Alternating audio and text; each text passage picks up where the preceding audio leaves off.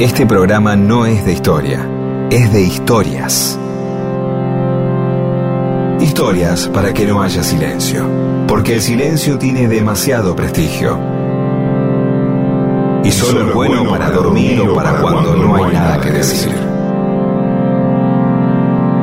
Mundo disperso.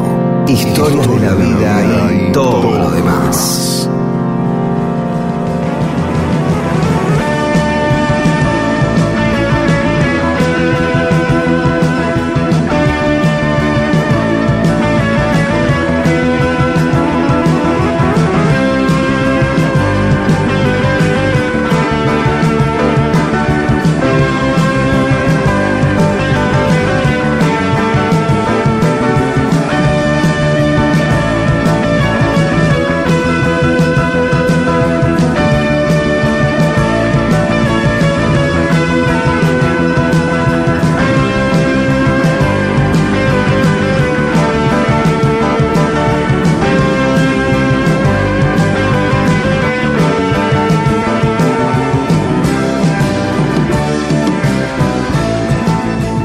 Hola, ¿cómo les va? Volvimos, acá estamos en Mundo Disperso, otra vez. Hacía rato que no nos encontrábamos. Hola, Pedro. ¿Qué tal? Se veo muy entusiasmado. Sí, sí. Con el regreso. Espero que la gente también se entusiasme. Pero desde noviembre que no estábamos, es mucho. A ver, hay dos cosas en la Argentina, por lo menos, que siempre eh, hacen que las cosas sean distintas. Una son las elecciones. No sé si tanto este año, las elecciones presidenciales. Y otra eh, son los mundiales. Cuando eh, para el mundial, paran todo, todo ponen la plata para ahí, están guardando la guita para el mundial, se venden menos libros, se vende más chinar, qué sé yo, lo que sea, todo ocurre con las... Y en este caso, encima fue en diciembre, lo cual se pegó a las vacaciones, lo cual se pegó a la fiesta, por los cuales nosotros nos fuimos antes. ¿Sí? Claro. Entonces nos, nos fuimos ya eh, a los primeros días de, noviembre, dejamos eh, de salir al aire y bueno, llegó el Mundial y su algarabía y ahora todos somos un poco distintos. ¿sí? Saliendo ahí, a seis días de cumplir eh, dos meses sin ganar mundiales todavía siguen repercutiendo los ecos, ¿no? La gente recordando qué le pasó, los nervios que tuvo. Yo nunca viví un mundial con tanto amor y nervios al mismo tiempo, y seguramente la gente está recordando, ¿no? Y es más, mucha gente, eh, volvió a mirar los partidos, pero en otro estado, ¿viste? No sabía, vos seguro que hiciste, que vos también volviste a mirar partidos. los partidos del mundial, sí. Sí, los volviste a ver. Más tranquilo, claro, y, los viste de otra manera. Y claro, claro. Si, durante el partido sos una bola de nervios que no ves la mitad de las cosas. Claro, claro. Bueno, eso ha sido muy interesante, digamos, va a ser seguramente digno de analizar, porque le vamos a pedir a los oyentes qué, qué reflejos le ha quedado de, eso, de ese mundial, que fue el año pasado, pero que todavía me, parece que hay que paladearlo, como, como, la, como las fotos de las vacaciones, como el contar una estadía feliz en algún lugar o un romance apasionado, eh, que uno lo revive, al contarlo lo revive. Entonces, eh, este, podríamos tener ese eco de, de lo que vivimos a partir de las experiencias del, para el próximo programa y hacer una especie de sección que es estirando la alegría del mundial todo lo que podamos. Así se va a llamar la sección. Ya que tenemos una alegría, estiremosla. La rebajamos con agua, con talco, como lo que quieran, la estiramos así, para que dure más. Todavía no se cumplieron dos meses, estamos a un mes y Por eso mismo. Yo creo que esto que por ocho años hay que estar con esto, así, dándose máquina. claro, claro, Más o menos. por ahí ganamos dos mundiales en el medio, ¿eh? pero si no, mientras tanto, hay que darle con todo. ¿sí? Revivir ah. una y otra vez, y el Divo, oh, este está el junio del 2027 y es el Divo, y la hamburguesa esa que se come este, Mira que te como, No, la tajadita, ¿no? La cosa esa. Sí. Sí, y uno se Este- pone manija, ¿viste? Y yo creo que dos, tres días después de ganar el Mundial, le estaba mandando unos amigos en un grupo de WhatsApp quién eran para mí los 26 convocados para el Mundial del 2026. O sea, ya estaba. Sí, ya está, ya estaba claro. Y hay que ganar dos. Ahora hay que ganar tres o cuatro seguidos, así que ya ser como una anomalía futbolística, una cosa rara, ¿no? Como ya, ya el, el cuarto ni lo vamos a festejar directamente, como eh, decir, "Eh, otra vez salimos campeones. Bueno, sería bárbaro que baje la inflación, ¿no? De una vez por todas, bueno. Eh, pero bueno, más allá de eso, empezamos este año, ojalá que nos sirva, no digo que es la solución, no vamos a pedirle al fútbol que solucione las cosas, No. pero sí que nos dé un nos dé un respiro para todo lo que vamos viviendo día a día y semana a semana. Sí, fue una alegría colectiva muy linda, muy linda. Yo le voy a analizar algo después, eh, pero después. Dale. Una cosa que me pasó acerca de Peter Capusotto, Ah, pero lo vamos- después lo comentamos. Bueno, dale, dale. Este, en el medio nos fuimos de vacaciones, les quiero mandar saludos especialmente a la gente de los lugares donde anduve, de Uspallata, Mendoza, Ah, qué bien. Un saludo. de San José de Hachal, Barreal, en San Juan, Calingasta, eh, Tamberías, todo en San Juan, eh, eh, Rodeo. ¿Sabés que hice vela, ¿cómo se llama? Carro a vela en la Pampa del Leoncito, ahí en San Juan. ¿Sabés lo que es eso? Ajá. Sí, Es esa cosa. que te Sí, lleva el te- viento. con una vela. Había una propaganda de Malboro cuando yo era chico que mostraba Ah. eso. Fue la, última, la única vez que lo vi. ¿Y qué onda? Y muy lindo, muy lindo. Al principio eh, no había mucho viento y yo estaba esperando mi turno y, y los autos andaban despacito. Y, "Uy, esto es una... Ya se por-". sentía- Y-. Pero después cuando me tocó el turno se levantó un viento que iba... Ajá, y había que pararte. chapa. Pero no sabés, iba agarrado yo como porque vas al lado del conductor, digamos, no conducís vos. ¿no? Ah, Eh, claro, porque no, claro. eh, aprender a conducir es como conducir un barco a vela, más o menos, ¿viste? Está muy bien, Este, está muy bien. pero, eh, y le pregunté a cuánto íbamos en un momento, porque el viento me daba en la cara, y me dijo a unos 60 kilómetros por hora nos llevaba el viento. Está bien, para ir a viento, a, claro, Claro. a viento y a ras del piso en una cosa de esa, que Sí. es una especie de, de, de camastro con ruedas, ¿no? Como una especie de catre con ruedas. No está mal, Sí, sí, no está sí. mal. Catre con ruedas. Los, los tres chiflados en un capítulo eh, iban en una camilla levantando una sábana como una vela. De verdad, ¿eh? Se terminaba un capítulo donde eran médicos. sí. Bueno, también estuviste en Villa Gesell, le vamos a mandar También. saludos a, a Sí, Barrera, a Iglesias, A toda la gente. A A Toro, claro, estuvimos ahí. a Analía sí. del Tinglado. Ya contaré algunas cosas también de él. Sí, sí, sí, sí. E incluso coincidimos ahí, probamos convivir y no fue bien, ¿eh? Ni un sí ni un no. Sí, pero- 14 horas creo que convivimos, Claro, claro. de las cuales varias fueron mirando Mundial, el Mundial. Yo me fui a caminar. claro, sí, sí, sí, fue en diciembre eso, claro. Bueno, tenemos que repetirlo. Y un saludo a Jorge Viola de Gessel también. Bueno, ya nos metemos en las historias. del ¡Eh, el abogado! Sí, el doctor Viola, gran amigo. Capo.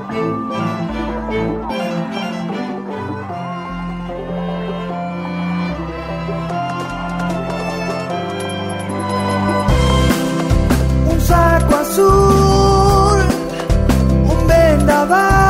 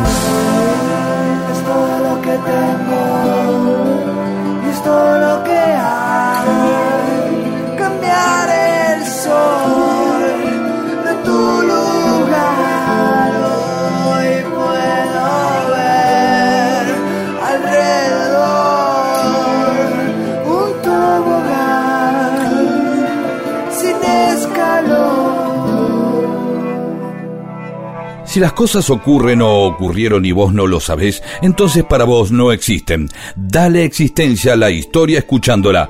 Mundo disperso, eso que existe cuando vos lo escuchás.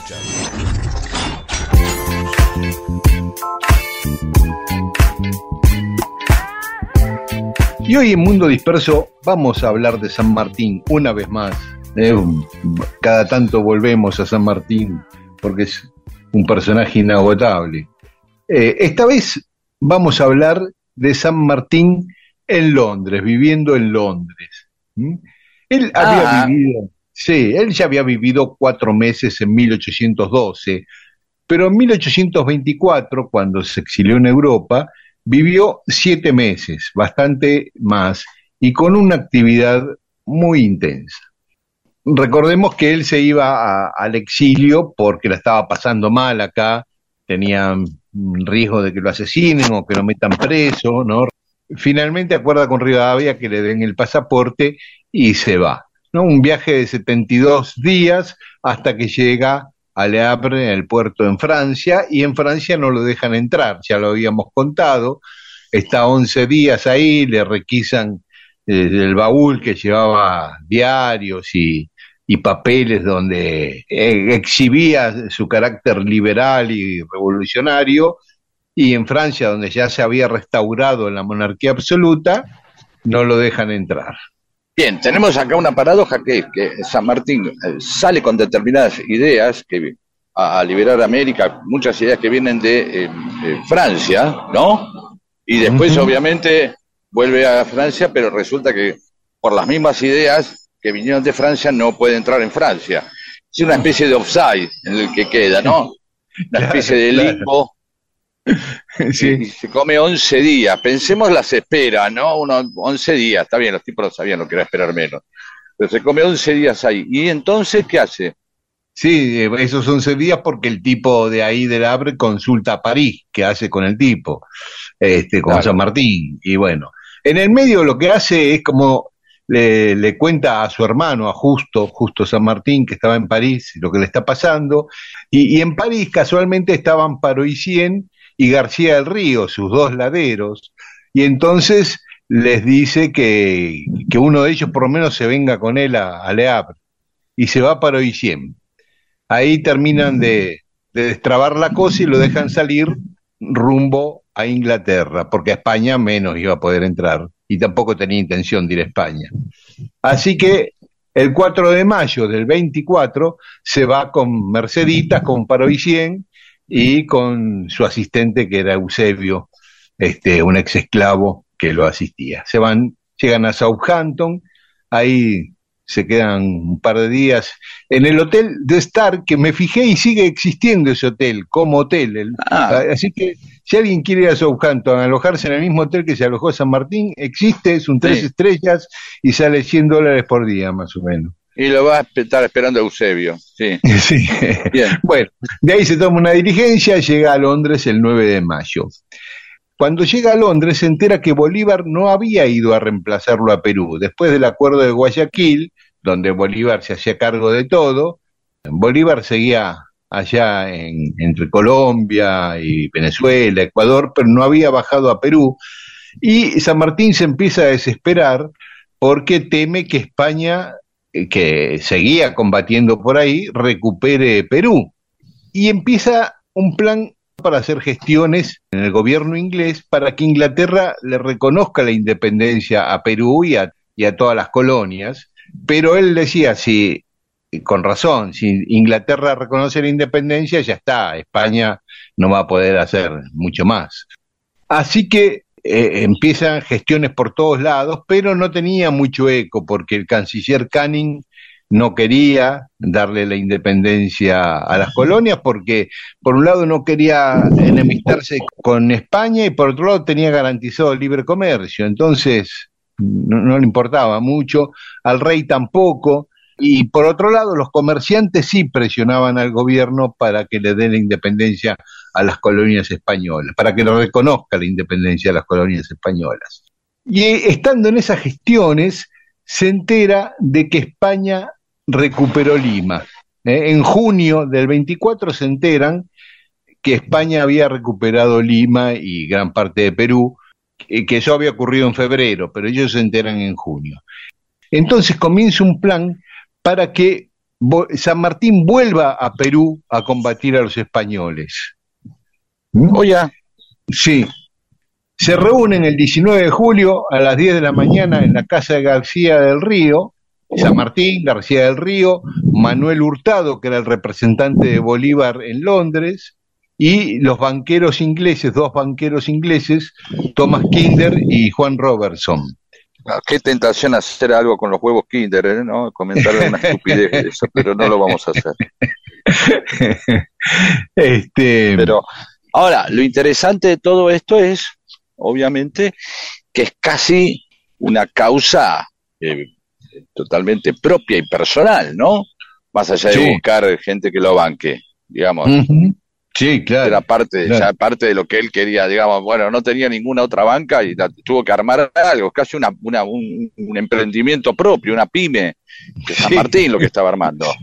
Sí, sí, sí, pero además este, consiguió la guita porque los banqueros que le habían dado un préstamo a Perú, pero no se lo habían efectivizado todavía, ahora que estaba de vuelta en manos españolas, eh, ¿qué hacemos con esta guita? Entonces Claro. aceptan darle la guita para financiar la expedición de San Martín a Perú. Bueno. Siempre estas partes, estas partes de la historia, estas conveniencias, estas cosas, estas astucias que el tipo nunca se habla, siempre se habla del heroísmo, la valentía, el coraje, pero la parte de, che, ¿quién paga el catering? Eh, Claro. ¿Quién pone la plata para los uniformes? Claro, bueno, hay que poner No, eh, tanto de botas, tanto de cascos, fusiles, y ahí viene la, la parte donde no hay romanticismo, digamos. No, y ahí San enti- Martín eh, negociando los intereses de esa deuda, eh, cómo la garpa, cuándo, con qué quita y, hay y bueno, que- todo eso. Claro, sí, ¿qué te Este- quedás vos en el caso que ganemos? Claro, exacto, exacto. Así que todos dan el ok y se aprueba la expedición de San Martín a Perú. Entonces lo mandan a Paroicín a Suecia a comprar barcos porque justamente Suecia tenía un excedente de barcos de guerra porque en un momento tuvo veleidades de imperio el rey Gustavo y armó una armada tremenda que, no, que le fue mal y entonces le quedaron ahí un montón de barcos. Este, tuvo que recular y, le- y bueno, y a, García del Río a contratar marinos ingleses para que comanden esos barcos de guerra. Así que estaban en eso, ya todo casi listo para que San Martín saliera. Se empezó a correr la bola, eh, de- eh, esto que era un secreto se empezó a difundir, a San Martín no le gustó nada, es más, él cree que hubo una imprudencia de su hermano justo que lo contó a alguien en París y ahí se corrió la bola. Bueno, así que este, querían hacerlo mucho más acelerado antes que los españoles supieran que iba para allá. Pero, pero, el 28 de julio del 24 le llega la noticia de que Bolívar había recuperado Perú. La había recuperado Uh. en marzo y acá se enteran en julio. ahora otra vez a los banqueros diciéndole, no, bueno, Así que se ¿te abortó. todo lo que habíamos charlado? Claro, claro, claro. Pero los banqueros, eh, eh, es más, tenían menos riesgo así porque si Claro, Bolívar no, se había bien, recuperado. Perú, el préstamo era podían la a un plata. estado, claro, claro, aunque lo, lo había gestionado San Martín, el crédito ese originalmente, cuando era el protector de Perú, Bolívar lo iba a, a refrendar, digamos. Así que Está bueno, muy bien, está muy bien. así que llegamos al 28 de julio del 1824. Si te parece, escuchamos un poco de música, hacemos un parate. Sí, pero Seguimos. recordemos una cosa, y recordemos que García del Río, el- uno de los grandes colaboradores, eh, fue el, el- autor de la primera biografía de San Martín, que está escrita en inglés. La hizo en Claro. Inglaterra para que la lean los ingleses. ¿sí? O sea, que la Sí, primera sí. biografía, ¿por qué? Porque Carlos María de Alvear había hecho la biografía trucha, esa donde San Martín confesaba que había afanado plata, matado gente, esa Sí. fake eh, biography, que se podrían decir así, y había, y entonces dijeron, che, vamos a tener que escribir una de, y vamos a escribirla en inglés, estrictamente si lo que nos interesa que la lean los ingleses. ¿sí? así que esas son las paradojas también de nuestra, o sea, no solamente eh, el fútbol, el, el, el, deporte más eh, y una de las pasiones más grandes de la Argentina es inglesa, sino que la, la primera biografía del padre de la patria está escrita en inglés también. No sé. Bueno, y, podemos pasar a los Beatles tranquilamente, ¿no? Sí, sí. Pero un agregado a esto es que Alvear ese año estaba ahí en Londres, viviendo a pocas cuadras de lo de San Martín, porque ah. justamente Rivadavia, mientras demoraba a darle el pasaporte a San Martín para que se fuera, había mandado a Alvear a Londres para que desacredite a San Martín. ¿Me entendés? Para que hable mal de San Martín antes que llegue. Y ahí es cuando escribe ese libro. Y eh, aparte Alvear se manda un, par, eh, era como un tilingüe Alvear, ¿viste? Bueno, ya lo criticamos mucho, pero en un momento, paréntesis, no nada que ver con la historia de San Martín, aunque sí tiene que ver un poquito. Se eh, le lleva a, va a pedirle a Canning que reconozca también la independencia de las provincias del Río de la Plata. Y Canning le, da un cuestionario para que llegue, lo, ningunea de una manera, le da un cuestionario para que conteste las preguntas, ¿viste? ¿Cuántos habitantes tiene? ¿Cuál es el PBI? Ah, claro, tráeme más o menos al que se trata. Aparte, como si Canning no se supiera de memoria todos los datos. Obvio, todo. Pero bueno, y, el nabo de, todo de vuelta. Sí, pero ¿qué hace? Le, le miente, le, le cuadruplica la guita, eh, todo como este y, y Kanye dijo este es un pelotudo viste claro, le, mintió en los datos ya sabía viste eh, y otra cosa un día en una reunión en una reunión se encuentran Alvear y San Martín así en una reunión social en una fiesta y casi terminan a las trompadas casi terminan a las trompadas. Este, bueno, bueno, vayamos a escuchar, música. Sí.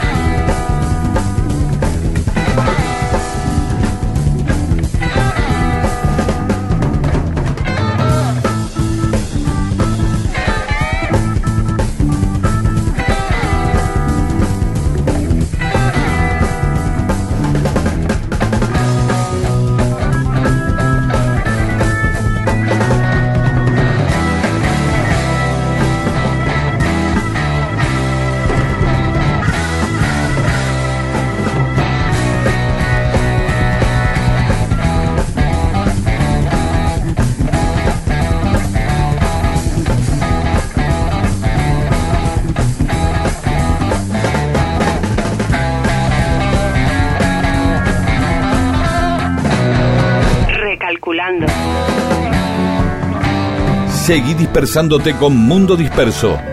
Recalculando. Miles de historias que no le importan a nadie. ¿O sí? Recalculando.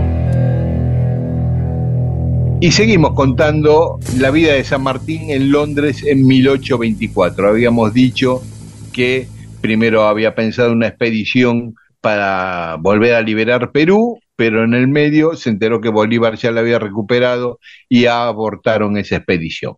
Y entonces San Martín vuelve a su plan original de insistir para que Gran Bretaña reconozca la independencia de las colonias españolas. En ese momento llega a Londres Rivadavia, como embajador de las Provincias Unidas en Inglaterra y Francia.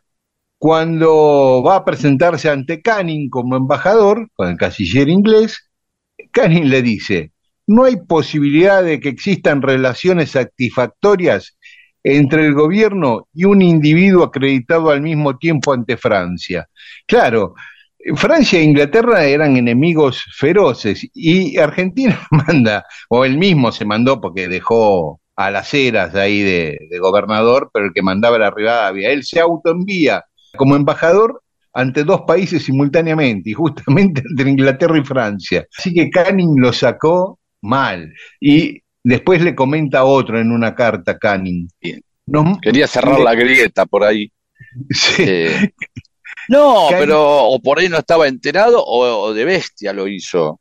Ahora vamos a eso, pero mira esto que agrega Canning en- ya en forma privada a un tipo, le dice, nos mandan medio embajador. Parece que para las Provincias Unidas el Reino Unido no merece un embajador entero. Oh, Claro, le ofendió el tipo. se ofendió. Vamos a mandar un sí. tipo al mismo tiempo a los mismos dos lugares. Claro. Además, él va como embajador y como comerciante, porque había fundado una compañía minera con capitales ingleses, del cual era presidente de esa compañía, para explotar las minas de Famatina en La Rioja. Y el argumento, que quería coincidir con el pedido de reconocimiento de independencia de Inglaterra, era que el país estaba unificado y que todo el país obedecía al gobierno de Buenos Aires, cosa que era totalmente falsa. Pero aún así, San Martín se junta con su enemigo Rivadavia y le dice, mira, yo sé que esto no es así, que vos solo mandás en Buenos Aires, que nadie te reconoce en el resto del país, pero yo te voy a bancar, yo voy a decir que es como decís vos, a ver si nos reconocen la independencia. Dos reuniones Alianza tuvo San Martín táctica. con, con Rivadavia, sí. Y San Martín lo banca, hace, habla con todos sus contactos diciendo sí, que es así como dice Rivadavia. Pero ¿qué pasa? En el medio aparecen otra empresa minera inglesa donde en el directorio está Facundo Quiroga, gobernador de Uh. La Rioja, donde le dice, lo que dice Rivadavia es mentira. Miren, nosotros somos una empresa minera en La Rioja, inglesa, con capitales riojanos e ingleses, y el gobernador de La Rioja no autoriza de ninguna manera a que una empresa de Buenos Aires explote las minas de Famatina. Así que es mentira que Rivadavia domina todo el país. Y así que, chao. Se, ese Pero se quemó San Martín cayó. ahí también. Se quemó San Se Martín. hizo el no boludo sabe- de San Martín. No, no, San Martín creo que no Oh, sabía a eso mí me, de Facundo Quiroga y la empresa minera con los ingleses, ¿viste? Me parece que se, se comió la curva ahí.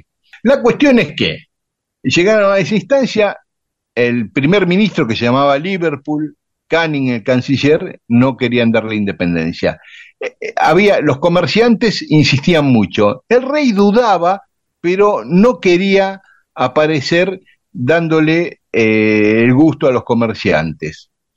Y hay quien aparece, que ya hablamos, un amigo de San Martín, el conde de Fife, de Fife se escribe, del cual se había hecho muy amigo en España, y era el que le había bancado el regreso de San Martín a Buenos Aires en 1812 con los otros patriotas. Entonces, Fife lo invita a su palacio en Escocia, se queda cinco días ahí en Escocia, San Martín con él, lo nombra visitante ilustre de Banff, que es la ciudad donde estaba el palacio, y Fife, que sí quería que Inglaterra reconozca la independencia de las colonias, le dice a San Martín, bueno, vamos a planearlo esto muy detalladamente, yo soy amigo del rey, vos sabés, claro, porque él había hecho toda la escuela con el rey y eran amigos desde chicos, Fife y el rey. Y le dice, pero tenemos que darle argumentos al rey para que aparezca como una iniciativa de él y no como que le están torciendo el brazo. Entonces, Fay le da una idea a San Martín que San Martín le parece bien. Dice, mira, no le vamos a poder conseguir la independencia a todas las colonias. Pero si le damos este argumento, Chile, a Chile no, porque España ocupa la isla de Chiloé militarmente, totalmente la domina. Así que dice, los españoles están en Chile. Perú tampoco porque España sigue combatiendo para reconquistarla. Pero Colombia, México y Argentina puede ser porque España los abandonó, no peleaba por recuperarla ya. Entonces son independientes de hecho. Arranquemos por ahí, le dice Five a San Martín. ¿Te Muy parece? eh, la- esa tiene que ver con la, bueno, ya vamos a hablar un día de la, de la, de la estrategia de, aproma- de aproximación indirecta. Es bueno, vamos, Sí, claro, de eso se trata. Sí, sí, sí, siempre Inglaterra va por ahí. Así que bueno, eh, Five le dice que lo va a ir a ver al rey con la anuencia de San Martín con este plan. Lo convence un poquito, pero no del todo. Lo tenía ahí medio, pero no terminaba de darle el sí. Jorge IV, el rey.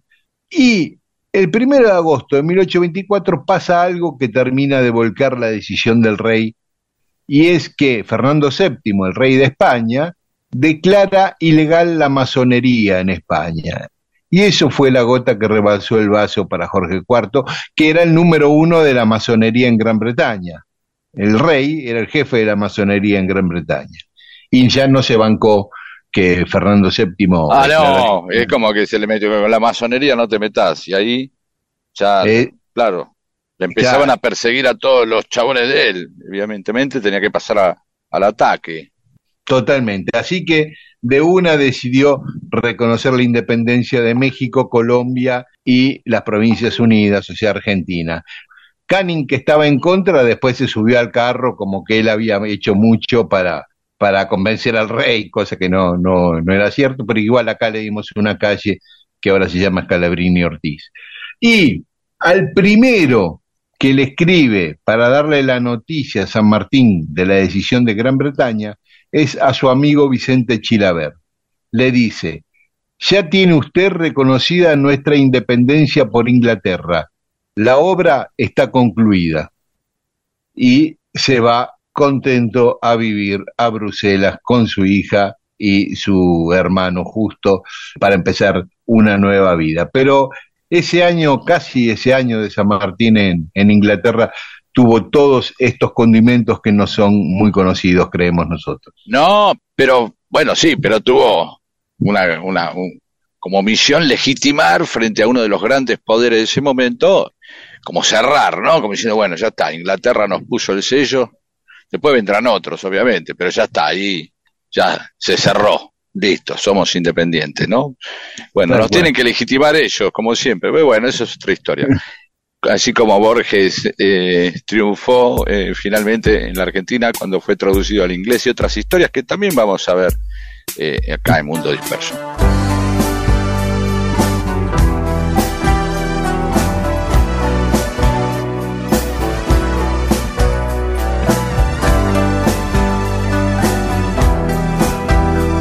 Monto Disperso, con Daniel Míguez y Pedro Saborido. No pensé lo que podía pasar después. Aguante la amistad. Pero qué amigo puedo ser si la mentira vuelve a ser de pronto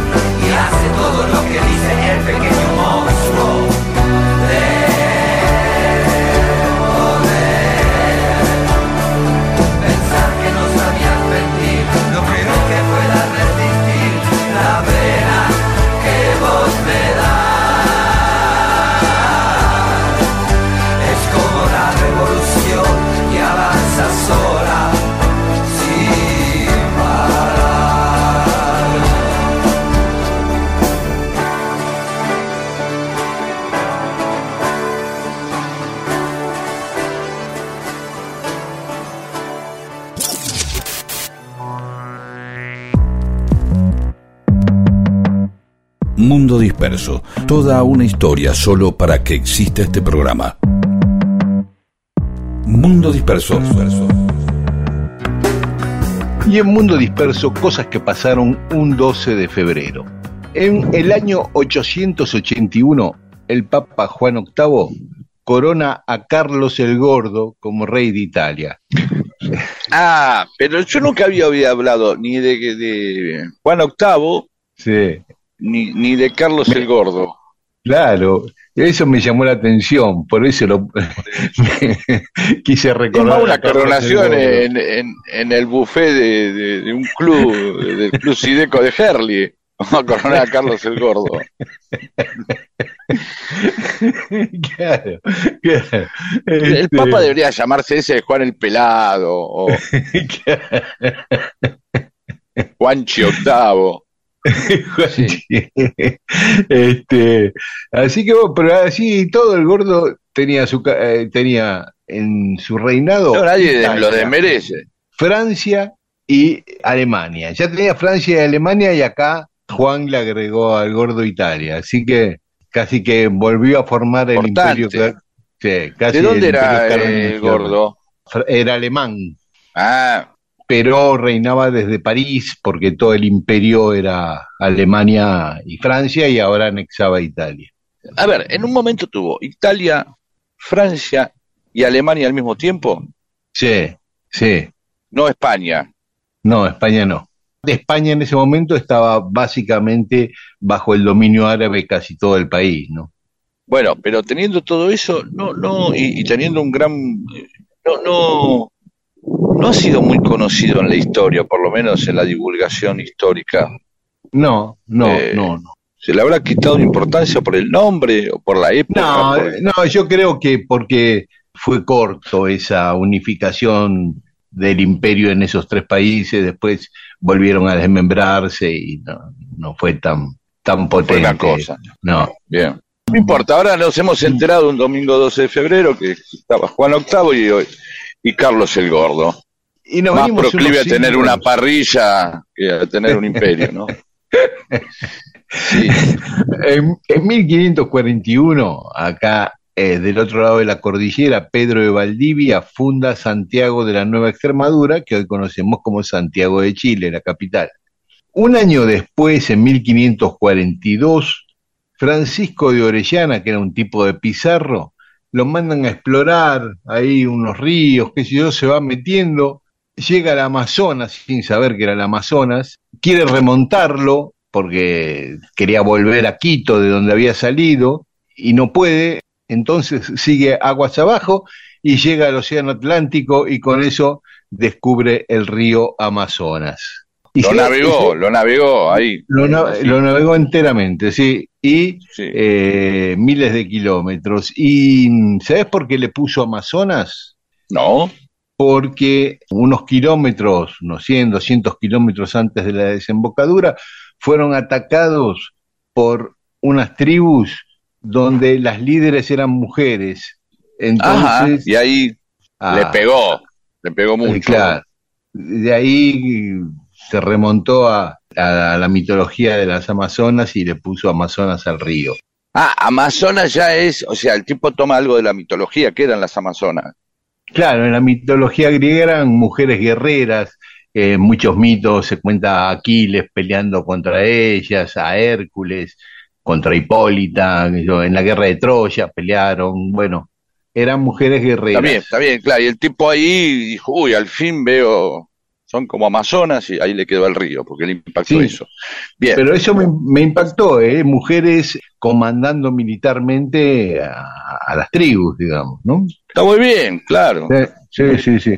Así que bueno, el tipo descubre eso, después llega a Venezuela y se vuelve a España. Y en España pide que le den, le pide al rey que le dé esas tierras para ser explotadas por él. Y el rey le dice, bueno, está bien, dale, anda, funda un par de ciudades por ahí. Entonces un año después vuelve, pero apenas vuelve a entrar al río, lo liquidan con flechas envenenadas, así que no pudo hacer más nada. Orellana. Y en 1817, un día como hoy, justo cuando se cumplían 276 años de la fundación de Santiago de Chile, San Martín derrota a los españoles en la batalla de Chacabuco. Ahí apenas cruzás la cordillera de acá para Chile, en el- la ciudad de los Andes, cerquita de la ciudad de los Andes, está la cuesta de Chacabuco, y ahí fue la batalla. Está señalizada, viste, y todo. El que quiere ir de turismo, ahí va a estar en, la, en el ¿Hay campo de ciudades en batalla de Chacabuco o es una... No, Los Sí. Andes es la ciudad más cercana, se llama Los Andes. Claro, y, y después vienen esas paradojas en las cuales Chacabuco, tenemos nosotros una ciudad que se llama Chacabuco por la batalla, ¿no? Claro, y así claro. sucesivamente. Y no solo deriva las ciudades o las calles Chacabuco, sino cuando andás medio para atrás, este, alguien te dice, "Y está medio Chacabuco, ¿no? Sí, pero eso prontamente vamos a, a explicar de dónde viene. No se usa tanto, ¿eh? No es Ah, que... ya no, ya no, lo usaba mi mamá, mi abuela. Y un año después de la batalla de Chacabuco, Sí. justamente al cumplirse un año, se jura la independencia de Chile. San Martín con O'Higgins declaran la independencia de Chile. ¿m? En 1553 se funda Puerto Montt, tanto que hemos hablado de Puerto Montt. Uh, sí, acerca de la... La canción de los, eh, ¿cómo se llama? De los iracundos, ¿era? de los iracundos, la canción de los Sí, qué iracundos. que tremendo. Estuvimos hablando todo el pus- año pasado de que nunca fueron a Puerto Montt los tipos. Nunca fueron a Puerto Eh, bueno, eso es algo. Claro, por uno, porque le- es seguro. eh, eh, de hecho, están, están haciendo una canción. No, Sí, sí, no estoy poniendo una sucursal de Claro. Coto que tengo que conocer o una carta, algo ni siquiera cartográfica, hoy la podríamos hacer por satélite. Sí, y lo encontraron en un Punto. folleto de turismo. ¿Te acordás que decían que el estribillo decía Sí, por amor? funcionaba bien. Por amor. Puerto Montt. Sí, muy jugado, la verdad, porque por amor hubiera sido lo obvio y también hubiera funcionado. Sí. Pero bueno, así es el arte. Bien, y entonces sigamos. No, bueno, que en honor- muy linda. Frente al mar. Eh, en, en honor, lleva ese nombre a Manuel Montt, que fue presidente de, de Chile. que sin saber se convirtió en una canción de los Claro. iracundos, que son un grupo Claro. Que es Uruguayo. uruguayo, por capaz. Sí, que son ahí de Paysandú, enfrente de Colón, y hay un mural cuando entras hecho con venecita y están ahí. Y hablan de Mirá. ca- y uno podría haber dicho, che, la canción más famosa de ellos podría decir Paysandú. Claro, No, Paisandú. que no hay mucha rima. Claro, no hay mucha rima, puedes rimarla con sur, con tú, con, con, con Lanús, eh, Con Lulús, con Barú, este, con Gurú. Eh, claro. no, hay bastante. En 1879, en Nueva York, se inaugura el Madison Square Garden. Bien. Que pasó de Hermoso. todo ahí. Sí. Y me Entre- encantó, no solamente se, me gusta que, que recuerdes que se inauguró, sino que me, que me encantó cómo lo pronunciaste. ¿La, la acerté? Tremendo, así como de, Impresionante. demasiado, demasiado, sí, se ve que estuviste escuchando Aspen. Entonces, Madison Square Garden siempre es algo donde o peleas de box o grandes recitales de rock. Claro, tal cual. Es como el Sí. una par de allá, más grande. Sí, sí. Y empezó como pista de patinaje. ¿eh? Fue la primera pista de patinaje de hielo artificial en el mundo. Bueno, hacemos un alto acá, Pedro, y después seguimos porque hay más cosas que pasaron un 12 de febrero. Perfecto, fue un día muy especial para la humanidad. Sí, sí. Está a punto de llover, lo sentís, es la calma,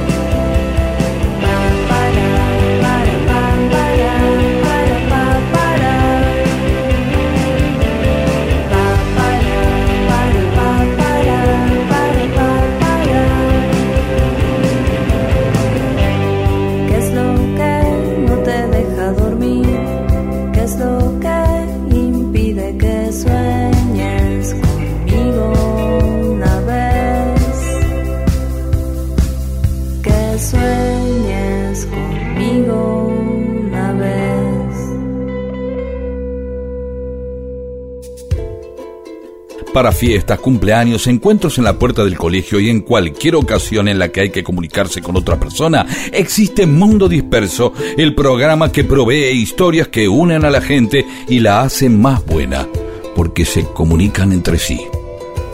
Y ahí charlan y se hacen amigas. Esto es Mundo Disperso, con Daniel Víguez y Pedro Saborido.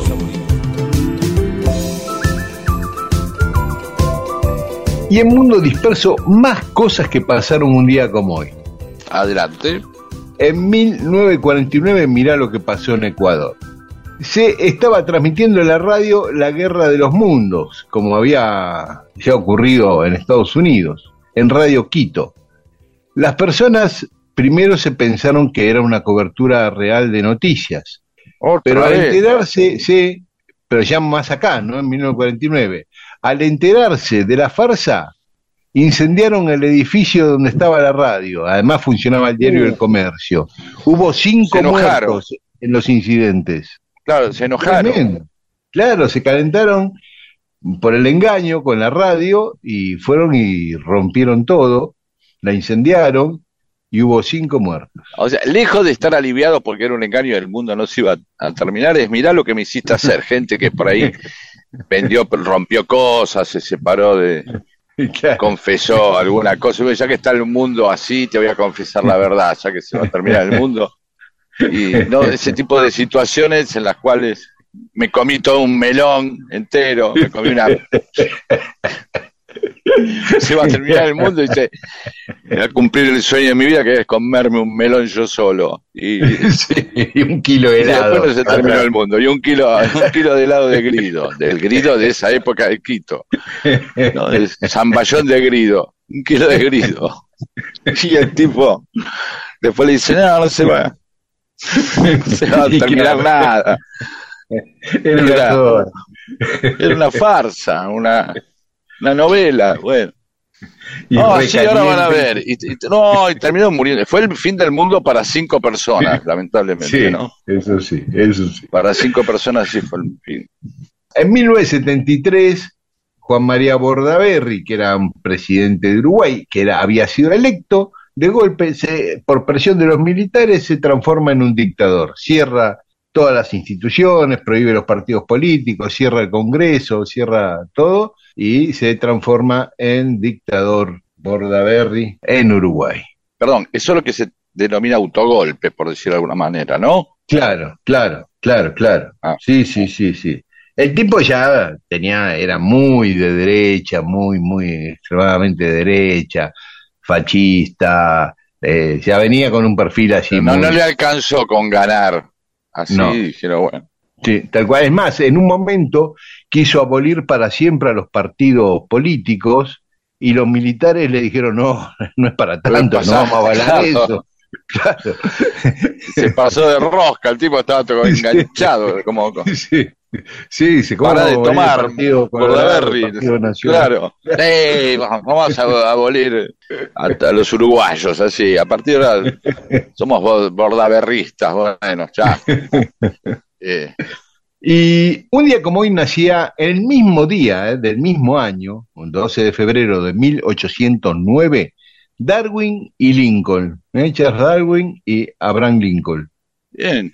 Eh, y me llamó la atención que nacieran exactamente el mismo Sí, día. sí. Y uno terminara también siendo nombre de un. No sé si por este, este la Lincoln. Vamos a investigar a ver si Lincoln, o un oyente nos dice que Lincoln, la ciudad de la provincia de Buenos Aires, se llama Lincoln por Lincoln o por Sí. otra cosa. No, es por Abraham Lincoln. Sí, por la- por este. ¿Y las galletitas también? Habría que ver. Bueno, habría que ver. ¿y los Lincoln, autos? El pueblo, el pueblo de Jaureche. Ah, ¿Y y, los autos? seguramente también son norteamericanos, ¿no? Los Lincoln. sí. Eh, seguramente sí. Ah, hablando de autos, un día como hoy nacía Sí. en París, en 1877, Luis Renault, eh, el fabricante Ah, era un tipo. Renault. Era un tipo. Qué Era un bueno. tipo. Empezó haciendo, adaptando un triciclo que tenía, lo desarmó, le puso cuatro ruedas en vez de tres, eh, le puso un motorcito, un volante en vez de manubrio. y después terminó haciendo la fábrica. Qué bueno, y terminó, diciendo- terminó. Y después tenés un montón de. o sea, Es como una dinastía, Renault 11, Renault 12. Sí. Una el. Gordini, Los- no nos olvidemos el del Gordini. El Gordini, sí.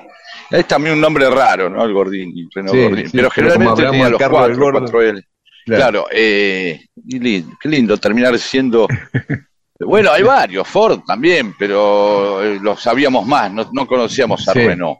Y Si hubieras hecho vos eso, hoy la gente se compraría un, una, un Migues cuatro puertas o Sí, una Coupé Migues, un Miguel una Coupé Cabriolet Migues Fuego, un Migues, Claro. claro, familiar, un amiga. familiar. una Migueseta, que es con... la- Claro, claro. Este, eh, otra cosa que pasó un día como hoy fue que nacía en 1909 Bernabé Ferreira, el mortero de Rufino, el gran goleador de River, primero de Tigre, y River lo compra a una cifra sideral y por Eso eso habla mudan los Sí. millonarios a partir de ahí.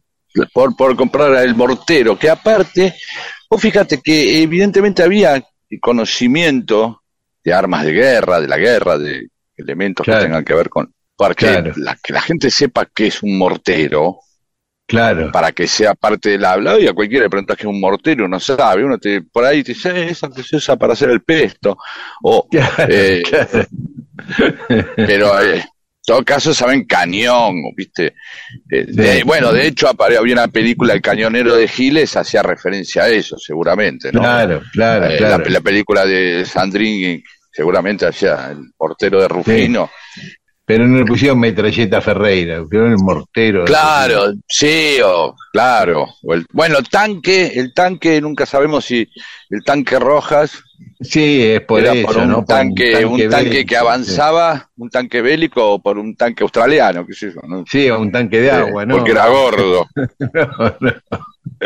No, porque era. era porque así, avanzaba. Porque era fuerte, potente, si llevaba todo por delante. Sí, sí, sí. Está muy bien. Vecino de Lanús, el tanque Rojas.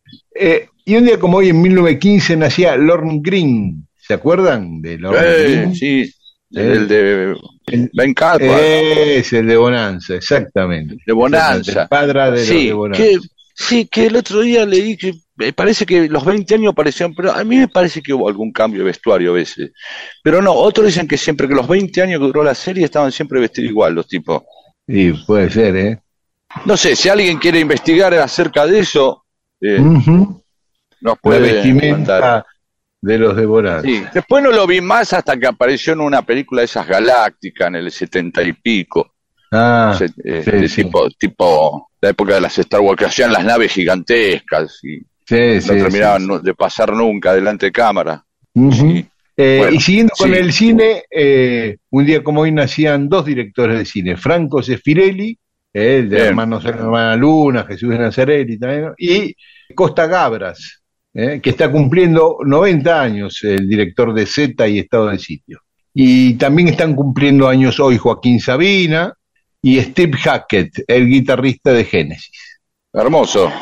Vamos Y a por escuchar un poco de Génesis, entonces. Sí, podemos escuchar algo de Génesis, porque el otro Sí. que cumple años es Nicolás Otamendi. eh, pero Nicolás Otamendi no compuso canciones que yo sepa, así que mejor escuchemos a Génesis.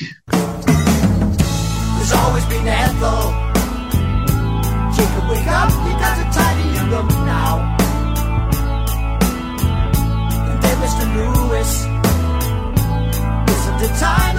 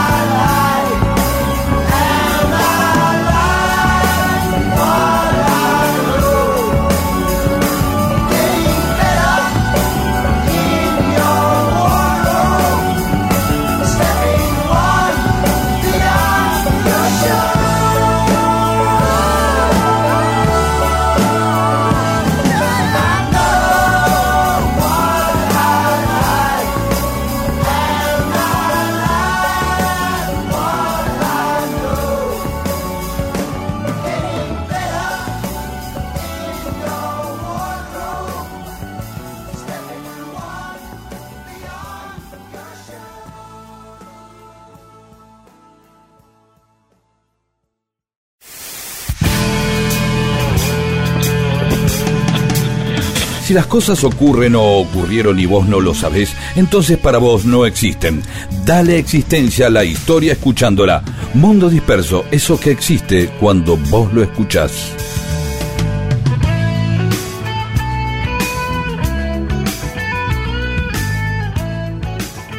Y seguimos en Mundo Disperso.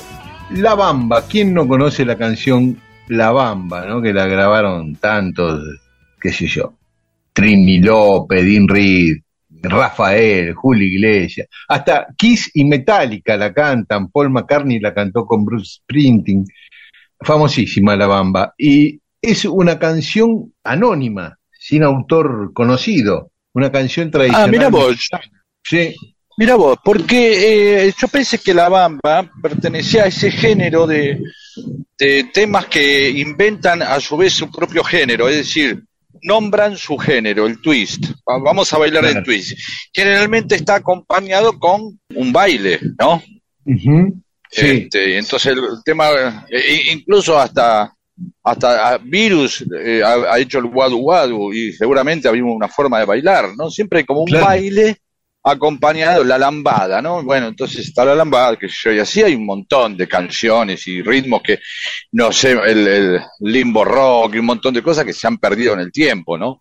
Que han Claro. quedado el twist. Pero la bamba es esto, así que para bailar la bamba es un tradicional mexicano, entonces. Sí, que eh, empezó, como decías vos, como un baile, que se llamaba Bamba el baile, y después cuando se hizo esta canción, los especialistas dicen que es un jarocho, que es un- una música típica de Veracruz, y después los investigadores de la música coinciden más o menos en el año, varios coinciden en que la canción se hizo hacia 1683, en el siglo XVII. O sea, es uno de los hits más viejos del mundo, por decir de alguna manera. Sí, dice que inicialmente la canción era una sátira sobre el virrey, ¿no? El virrey español en México, que se burlaban porque no defendía bien a la colonia de los ataques de los piratas en el puerto de Veracruz. Esa era la letra original de la canción. Y después se extendió por otros lugares de México, pero básicamente es una canción muy popular de Veracruz. Que Sí. la, la letra que quedó es la típica letra que no dice absolutamente nada más que tener gracia y otra cosita y arriba iré y nada más y por ti Sí, sí. No dice nada la letra, eh. No. Sí, no después nada. empieza, pero esa, esas deben ser, esas deben ser cosas que se le fueron agregadas afana, afanadas de coplas y ese tipo de cosas de cantares Claro. populares, ¿no? Tiene toda la, la escalera, el chiquita, la grande, tiene toda esa pinta de afanarse cosas de- como el aro Sí. ¿no? Sí, Esa- parece que-. Le fueron agregando y cambiando la música, agregándole frases, sacándole frases, y bueno, fue así sufriendo muchas modificaciones, imagínate, en cuatro siglos casi, este, pero Sí. eh, el, que, el que la hizo muy famosa fue Richie Valens, que fue el primero que la grabó, el primero que la grabó. Y este chico, Richie Valens, era hijo justamente de mexicanos. Sus papás eran mexicanos, le cantaban esa canción y él se hizo músico de chiquito, de adolescente, y compuso la versión que conocemos hoy de La Bamba. Cuando él tenía 16 años, en 1958 lo descubre un productor de Los Ángeles, a ver, mostrame tus canciones, porque lo veo tocando en un lugar, y dice, vamos a grabar. Él tenía una pequeña discográfica y graban dos simples en pocos meses. Primero uno en junio y en julio el segundo, que es La Bamba, y que se hace súper popular y se vende un montón, en, no solo en Los Ángeles, en todo Estados Unidos. Pero la carrera de Richie Valens, que en realidad se llamaba Richard Valenzuela, y el productor le dice, no, Richard Valenzuela, ¿por qué no le pones Valens en vez de Valenzuela? Y el pibe acepta. Debe- la carrera de Richie Valens, decía, debe ser la más corta de un cantante de rock y quizás de, cualquier cantante, porque duró siete meses nada más su vida artística. Siete meses e hizo este hit tremendo, porque él la grabó en julio de 1958 y murió en febrero de 1959. Siete meses después, a los 17 años, murió Richie Valens.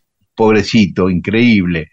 Estaban de gira, este productor había armado una gira por el centro de Estados Unidos con varios cantantes de rock iban en un micro, el micro se le rompe, en pleno invierno, febrero, se le rompe la calefacción y, y uno de los cantantes que iban en el micro, Buddy Holly, propone, ¿por qué no alquilás una avioneta y por lo menos cuatro nos vamos, eh, seguimos viaje en avioneta y hasta que arreglen el micro y siguen los demás? Y el productor, bueno, consigue una avioneta más o menos, medio berreta, pero Richie tenía mucho miedo al avión y había otro, otro rockero que también tenía mucho miedo y no quería subir al avión. Entonces tiran una moneda, cara o seca, a ver quién, ninguno de los dos quería subir al avión y pierde Richie y sube al avión.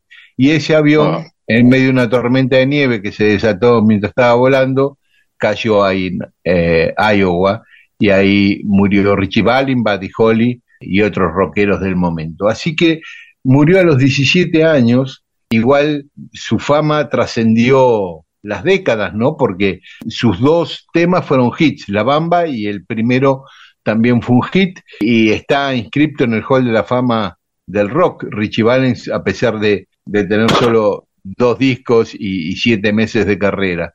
E incluso se hizo una película sobre su vida en 1987 que se llamó La Bamba, justamente. Le podemos a, a pedir, a- ya que la escuchamos tantas veces, le podemos a pedir a Imon que mande por lo menos tres versiones pegadas, ¿no? En tres minutos, ¿qué opinas?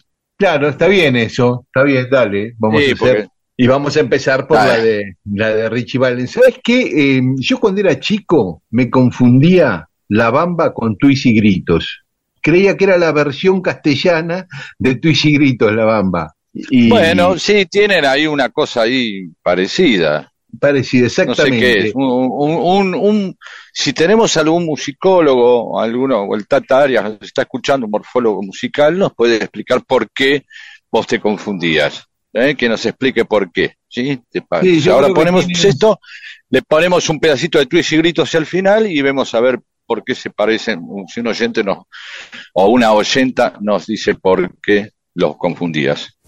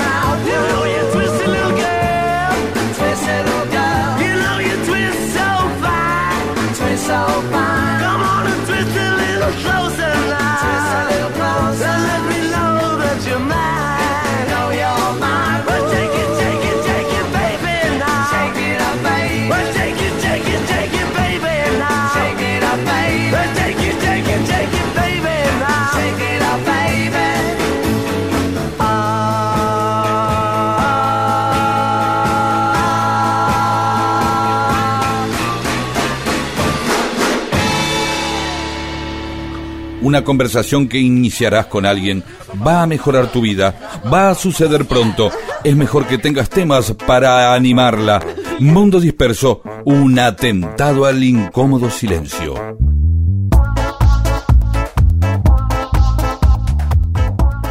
Y en Mundo Disperso tenemos mensajes de los oyentes que nos fueron escribiendo a lo largo del verano, después de nuestro último programa en noviembre, y nos escribieron a Facebook, a Mundo Disperso, y a Twitter e Instagram a arroba Mundo Disperso AM. Y ahí arranca Charlie Alonso, primero diciendo eh, que volvamos mejores. más o menos. Y que si es así, le, nos va a recomendar a una bocha de amigos que tiene en Edimburgo. Me gusta.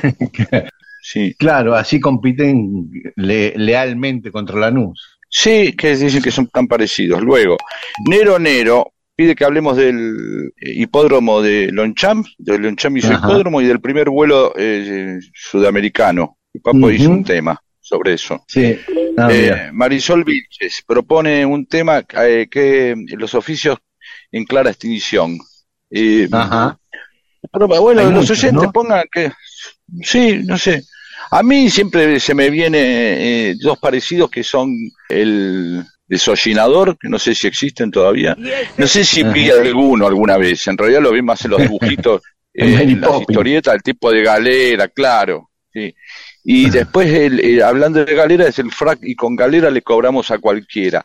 Que creo que yo de chico llegué, los avisos los vi, ¿no? Pero creo que llegué a ver alguna vez ¿Qué cosa? los tipos Mirá. que van y, y al, al- claro, era como una especie de verazo, un escrache, Claro. eh, en donde te iban a tocar a la puerta de tu casa o al, a donde tenías la empresa y se ponían a tocar y hasta se hace. Hoy también, eh, como verás, así funciona muchas veces los pasacalles.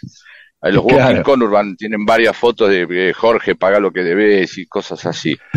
Eh, Claro, claro, de- delante de todo el mundo, ¿sí? claro, Eh, claro. Pero bueno, pueden, pueden tirar algunos oficios que se fueran El guarda de tranvía, el conductor de tranvía. Aunque la UTA Bueno, no hay más sigue tranvía, es básico. Sí, pero el sindicato se sigue llamando Unión Tranviarios Automotor. Sí, señor. Guarda de tren se dedica a otra cosa. Por eso, va- va- vamos, vamos a ver que la gente nos tire eh, eso, a- a- gen- gen- service de televisores. Ah, Parece que no hay tanto. Sí, hay, no, hay, se hay, arregla. pero vos, menos, Pedro. hay, pero menos. Bueno, pero por eso queremos que nos digan los oficios en extinción.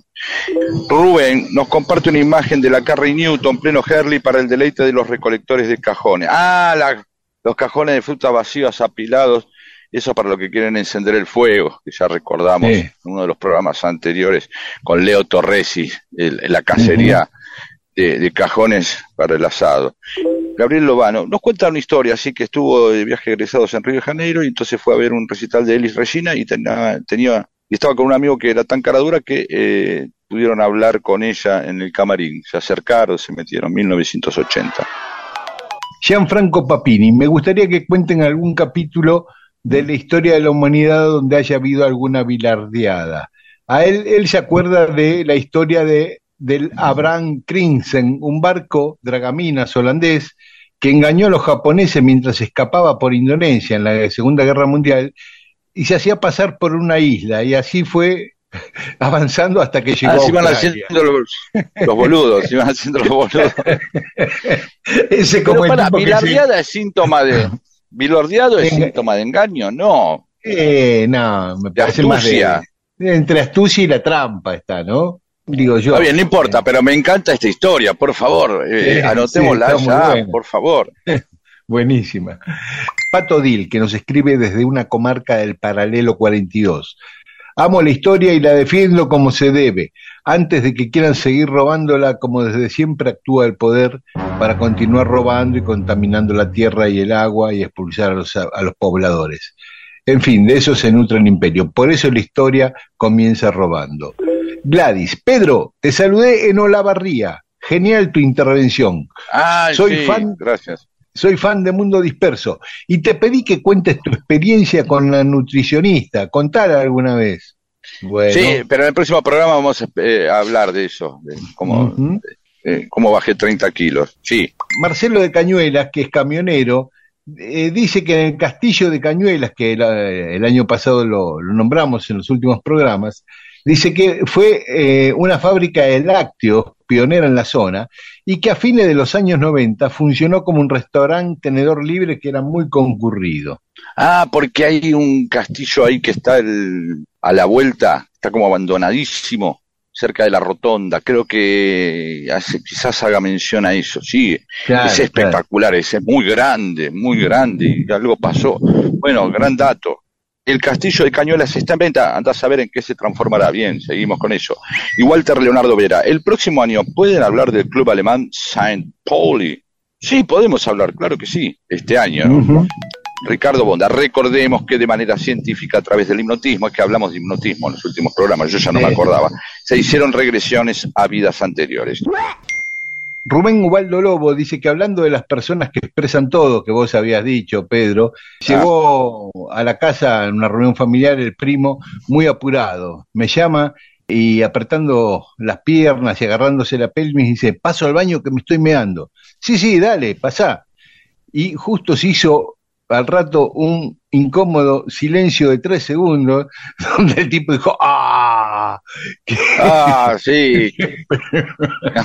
Qué placer me da! y qué yo, no, no, no, claro. No, no, no hace falta. Para no creerlo, pues. Y Juli lo escucharon todo. Este, Ana Valiente dice, ay la puta madre, ¿por qué no alcancé a ver el último grupo de Rodo, de la Ja- Jaguar, no?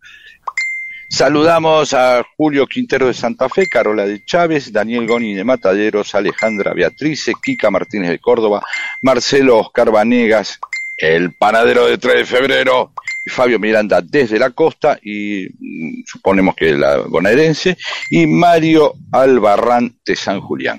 Y también saludamos a Eleonora Bisotto, a Graciela Chegoyen, a Tere Velasco, Marcelo Cautere, Nora de la Lluvia, Susana Barizani, Marta Almeida, Yolanda Belli y Fernando Ralún. A todas y a todos muchas gracias. Un saludo.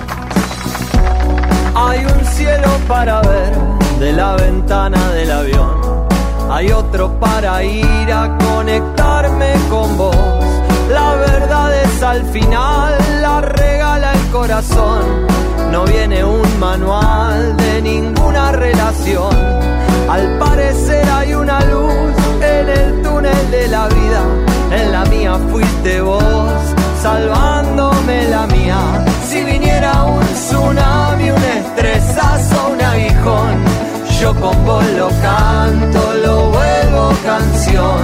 Si viniera un tsunami, un estresazo, un aguijón, yo con vos lo canto, lo vuelvo canción.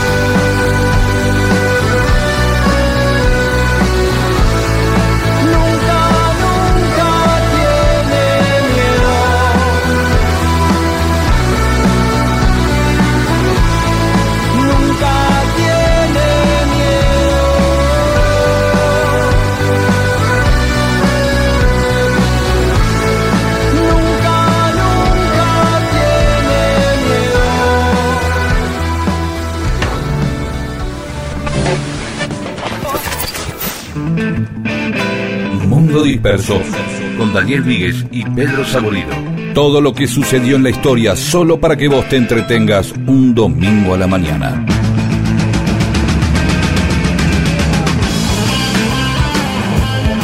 Bueno, y así vamos terminando el primer programa del 2023 de Mundo Disperso. ¿Eh? Sí. No me costó volver. ¿A vos te costó? Porque a veces, A viste, sí. volver. Sí, sí. No, hasta que uno se engancha y eso. Claro, sí, cuesta, cuesta. pero me resultó menos difícil de lo que había pensado. A la gente no, eh, a la gente le está resultando difícil escuchar. más de lo que a vos hacerlo. Es una sensación tuya. Ahí simplemente quería comentar eh, cierto efecto que provocó el Mundial en cuanto a escenas, ¿no? Yo ahora eh, había, justo a- antes de, de terminar el programa, saqué un libro que se llama Una historia de la vida en el capitalismo, lo pueden ir a adquirir ahí. Sí, buenísimo. Es como un poco el libro más capuzotiano de todo por las escenas, porque parecen sketch. Bueno, vos lo leíste y te gustó. O Sí, por lo me menos encantó. me dijiste eso. Sí. Bueno, es de Editorial Planeta, eh, acuérdense, una eh, historia de la vida en el capitalismo. Bien. Pero eh, entonces siempre, siempre alguien lee algo y ya eh, la- la- la- los comentarios que hacen son al revés. No dicen a mí me pareció, me pasó esto, sino me cuentan cosas que le pasaron que parecen de Capusotto o de tus libros, me dicen así. Ajá, me pasó esto, oh, viste lo que pasó en Colombia, o oh, en Chascomú el otro día, cosas así. Y yo la verdad que nunca había visto algo que yo diga, esto parece que, la fa- famosa frase, esto parece de Capusotto, ¿no? Sí. O esto parece que lo hubieran hecho ustedes, cuando me dicen cuando, si lo dicen de Capusotto. Sí. Sin embargo, por primera vez me ocurrió ver algo en el Mundial que sí lo vi a Diego, como diciendo, esto podría haber sido un sketch y esto lo podría estar haciendo Diego. No eso, es una escena de cierto humor negro mínimo, por suerte, eh, que es, es un plano, bueno, uno vio gente trepada eh, a cosas, gente que se quiso, y gente que se quiso tirar al, al, al- adentro del micro, gente que se cayó, gente que se lastimó, lamentablemente. Entonces es un plano donde se ve un montón de gente en la autopista y de pronto aparece un tipo llevando una camilla con un tipo totalmente todo roto, evidentemente que se cayó, atado en la camilla, y el tipo sigue alentando. Ah, No sé sí, si lo viste. Lo vi, lo vi. Claro, sí, y entonces la primera vez que hacía un gestito, como obviamente el mismo gesto que por ahí Diego ha hecho muchos personajes en, en los cuales se acerca al fútbol o nos acercamos al fútbol o, o a un hincha o a una pasión futbolera. Y es la primera vez que yo digo, esto parece de Capusotto, porque hasta la- el gesto del tipo, lo, esto parece un tipo que se hace pelota, eh, lo llevan en camilla y aún en camilla sigue alentando. Me Sí, hizo moviendo hasta el el- bracito, no levantando, agitando el bracito. Sí, con el bracito, eh, como el tipo seguía, no podía, digo, ese era, uno puede decir, uh, qué ridículo, qué estúpido, qué... Ahora, es algo de algo, de alguien tomado de tal manera por el entusiasmo, la pasión, el amor, la alegría, que aún roto y yendo en una camilla, el tipo sigue alentando. Claro, y era gracioso porque, bueno, porque está vivo y porque sigue alentando y eso ayuda, a mí que no me gusta mucho el humor negro, ayuda a entender que el tipo sigue estando bien, ¿no? Si sigue alentando. Pero que no escarmentó, no es que se está lamentando, sino que aún roto y todo el tipo sigue participando de la fiesta. Es la primera vez que me pasa, de verdad, esto me parece un ejercicio de vanidad, ¿no? Uy, esto lo hubiera No, hecho no, no, no. con Diego yo. Pero es la es primera así, vez que veo algo, digo, eh, me pareció, digo, hubo miles de escenas graciosas, por suerte, emotivas, impactantes, espectaculares. Le suma el dron, hoy la, la idea, digamos, la tecnología ayuda a que todo parezca que estamos todo el tiempo viviendo un efecto, adentro de un efecto especial, ¿no? Pero realmente me, me impactó. Simplemente Sí, eso, sí, sí. esa, Porque esa hubo- escena. Hubo otras cosas humorísticas, a mí me causó gracia, pobre tipo, ¿no? Pero a mí me causó gracia una empresa uruguaya que había hecho un concurso que el premio era un viaje a la capital del país que ganara el mundial. Y cuando el- este nuestro arquero, el Dibu Martínez, tapó el gol al francés, el tipo se habrá querido bueno. morir porque le tocó un viaje en buquebús. El tipo ya estaba Pasa que, saboreando irse claro. a París y le tocó un Sí, buquebús a Buenos Aires. Le tocó ir a, le tocó ir al Magro. Pero bueno, está bien, Este, eso le pasa. Pero la escena que contás vos es tal cual, ¿eh? es así, es, es totalmente capuzoteana, es, es lo que hacen ustedes. Bueno, nos encontramos el domingo que viene, acá a las 12, en Radio Nacional AM 870. Y esta medianoche, si nos quieren volver a escuchar o escucharlo por primera vez, si no pudieron al mediodía, en, en Nacional Rock, ¿eh? a la medianoche estaremos ahí. Chao, hasta el domingo. Dentro del sueño vas a ver. Todo se sabe alguna vez. Y las guirnaldas temblarán. Las cabras junto al eco. Puedo creer estaba atrás del cristal y esta piel al cruzar solo se marcó y el velo del sol mirador por la perla del mar ya cesó de jugar y viene mano voy a tomar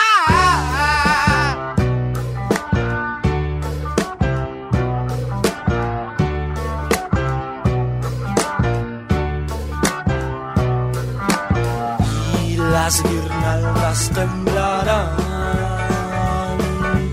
Todas las cabras